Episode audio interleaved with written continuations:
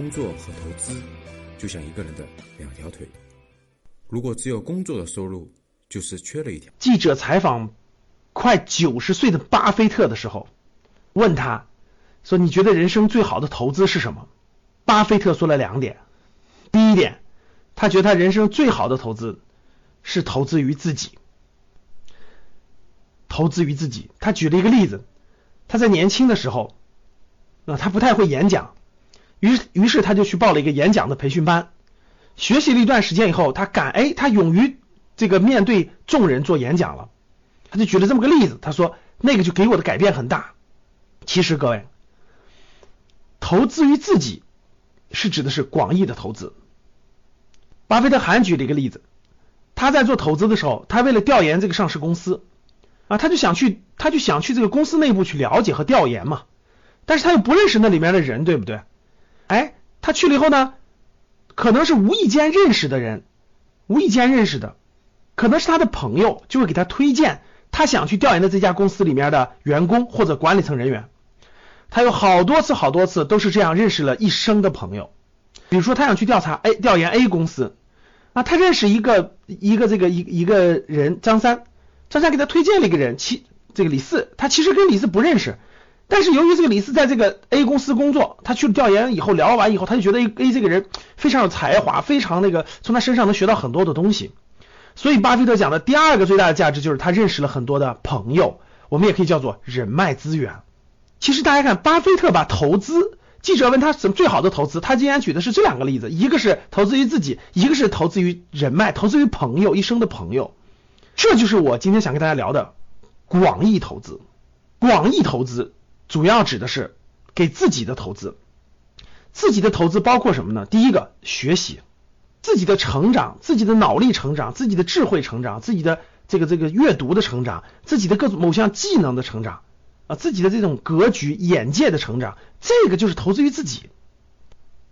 第二个是健康，其实每天的锻炼，每天列的锻炼计划，对吧？定期的锻炼，这其实就是给自己投资。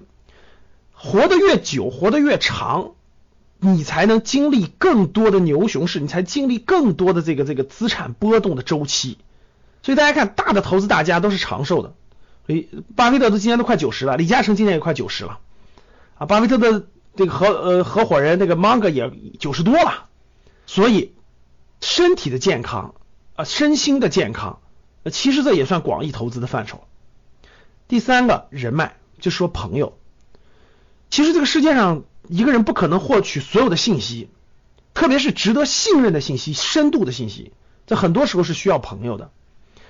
很多时候你的眼界、你的眼界、你的眼光、你对事物的理解、你的。格局，你的视野需要朋友给你启发和给你的引导，所以在生活当中，投资于适当的投资于一定的圈子的人脉，其实朋友也是一种投资。大家知道，好多企业家报名参加什么北大、清华什么 EMBA 什么总裁班，对吧？包括什么长江中欧的等等，为什么那么贵？一个班那么贵，五六十万也有很多人报名呢？就是因为他投资的是那个圈子，这也算一种投资。其实。广义的投资，对我们年轻的时候，对我们大家可以看到，那些总裁班也好，那些 EMBA 等等也好，他们的很多人的年龄是四十岁多岁的，就他四十多岁，他还在投资于他的人脉，投资于他的圈子，投资于他的智慧。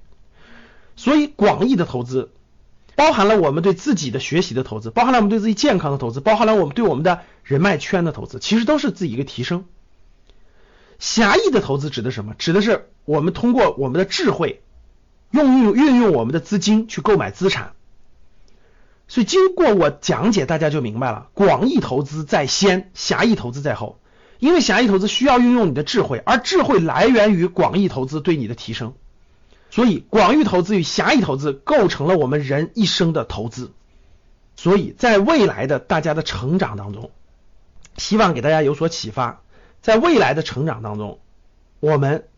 广义投资和狭义投资同时推进，比如说来，无论是来格局商学院的学习啊，无论是你去学某项技能，无论是你去看一本书，思考某个问题，与朋友去交往，听听不同朋友、不同圈子、不同层次的朋友的言论、言谈举止，他们对很多问题的看法，去健身房的人和不不去的人是不一样的。